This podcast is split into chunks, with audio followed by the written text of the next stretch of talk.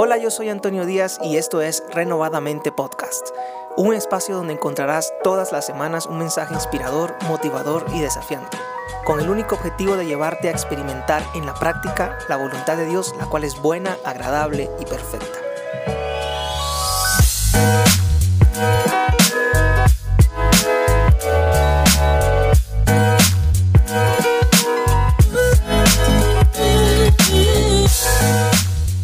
Hola, espero que estés muy bien el día de hoy. Hoy es martes de podcast, segundo episodio de nuestra segunda temporada. Hoy voy a estar hablándote acerca de reemplazar la divagación mental por la oración.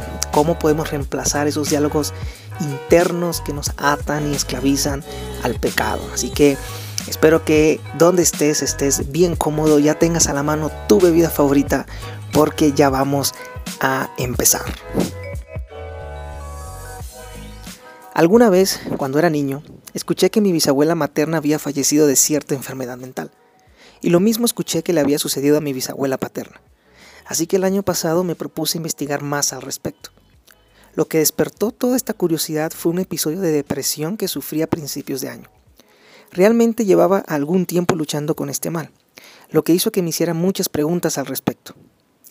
Sucede que mi bisabuela materna murió sufriendo de demencia y mi bisabuela paterna murió padeciendo Alzheimer. Al saber esto me pregunté, ¿mi depresión tiene que ver con una cadena generacional de enfermedades mentales? ¿Qué me estaba pasando? La tormenta de la depresión en mi cabeza era cada vez más fuerte. Ni siquiera mi conocimiento acerca de la palabra de Dios me ayudaba a tener un día libre de este mal. Todos los días luchaba con esos pensamientos oscuros en mi mente y siempre terminaba sin fuerzas. Entonces los pensamientos de suicidio llegaron. Fue una temporada realmente muy difícil para mí y también lo fue para mi esposa. Muchas veces la llegué a lastimar. La oscuridad de la depresión no solo tenía invadida mi mente, también estaba oscureciendo mi matrimonio. Pero doy gracias a Dios que en medio del dolor, mi esposa fue de gran ayuda para que yo saliera de aquel agujero negro en el que estaba viviendo. Ella me confrontó con amor y me llevó a buscar ayuda. Ella sabía algo que yo no quería reconocer. Solo no iba a salir de la depresión.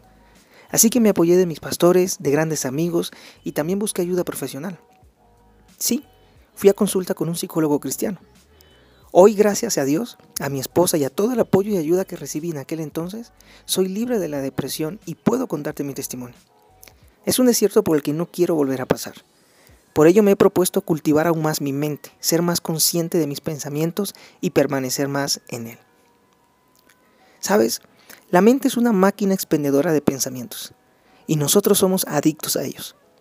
Esos pensamientos siempre están llevándonos de un lugar a otro, como una pelusa llevada por el viento. Unas veces nos llevan al pasado, otras al futuro y otras veces nos causan sufrimiento y dolor. Son esos constantes vaivenes lo que nos esclavizan.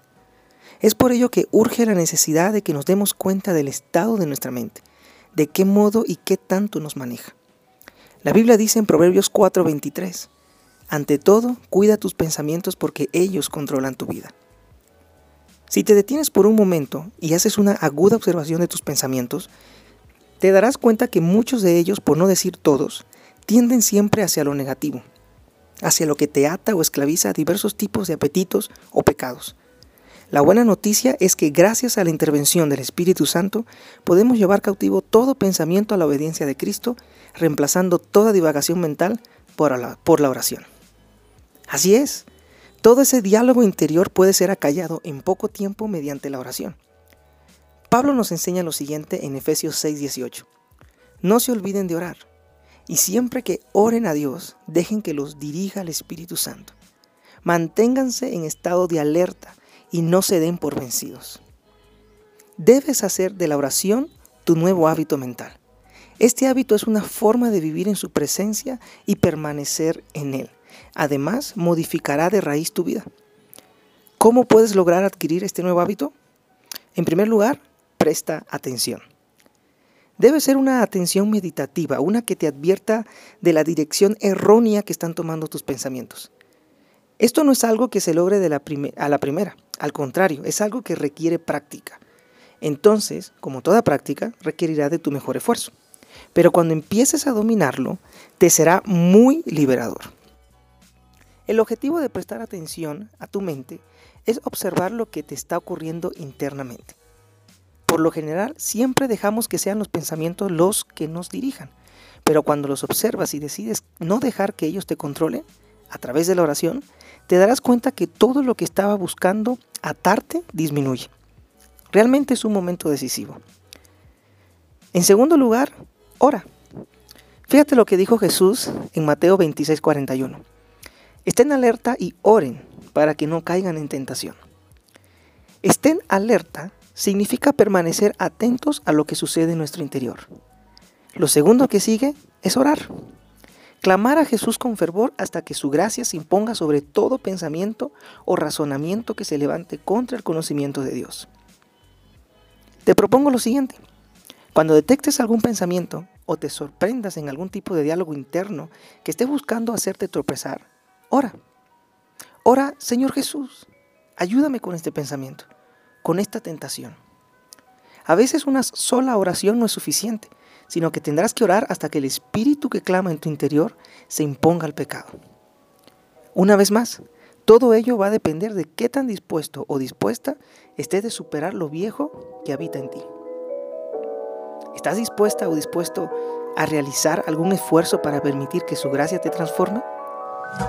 Toma hoy la decisión de prestar atención a lo que ocurre en tu interior y ora invocando el nombre que es sobre todo nombre. Gracias por llegar hasta el final de este episodio. Si te gustó y fue de mucha bendición para tu vida, déjanoslo saber con algún comentario en los comentarios en Instagram, en Facebook. También ayúdanos a conectar con otros, compártelo con tus amigos en tus redes sociales. Yo soy Antonio Díaz, nos vemos en la próxima.